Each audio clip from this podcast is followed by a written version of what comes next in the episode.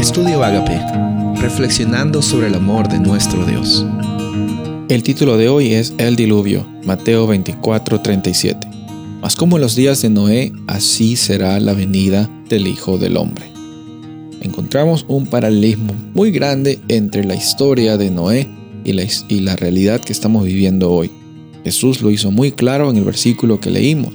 Eh, van a haber situaciones en las cuales encontramos injusticia, maldad, corrupción, pecado. Y vivir en medio de este mundo nos causa a veces eh, bastantes conflictos y circunstancias complicadas. Pero eso no define nuestra realidad. Nosotros podemos, incluso en medio de los diluvios de nuestras circunstancias, tener la seguridad que en el arca, en la seguridad de la salvación que tenemos en Cristo Jesús, podemos estar bien y no solo estar bien, sino vivir nuestra vida al máximo con abundancia.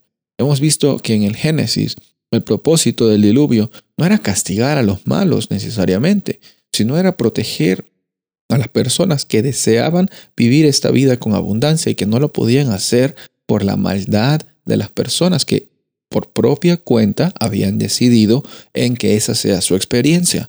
Ahora, de la misma forma hoy día, eh, encontramos injusticias y muchas personas en las noticias, cuando hay eh, crímenes, cuando hay eh, cosas complicadas, dicen, queremos justicia, ¿hasta cuándo?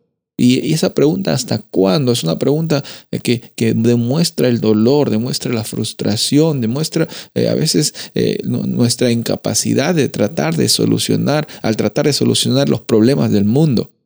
¿Sabes qué? Encontramos que Dios es fiel en sus promesas, como vemos en Génesis. Cuando él dice, tú y tu familia van a estar bien, le dice a Noé, y estuvieron bien, Noé estableció un altar y, les dijo a Dios gracias, y Dios le dice, ya no voy a traer a, ustedes eh, esta maldad y, voy a establecer un, un arco, una señal del pacto que yo tengo con ustedes.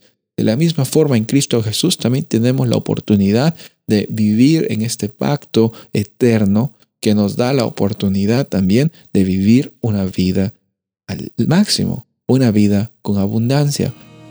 Pero todo esto viene porque Dios es bueno, porque en su misericordia Él te alcanza a ti, porque la realidad de, del pacto de Dios es Dios siempre dando su iniciativa para que tú y yo tengamos vida. Y esa vida que fluye conectados al estar al conectados con el Espíritu Santo, es una vida también que es contagiosa para otras personas.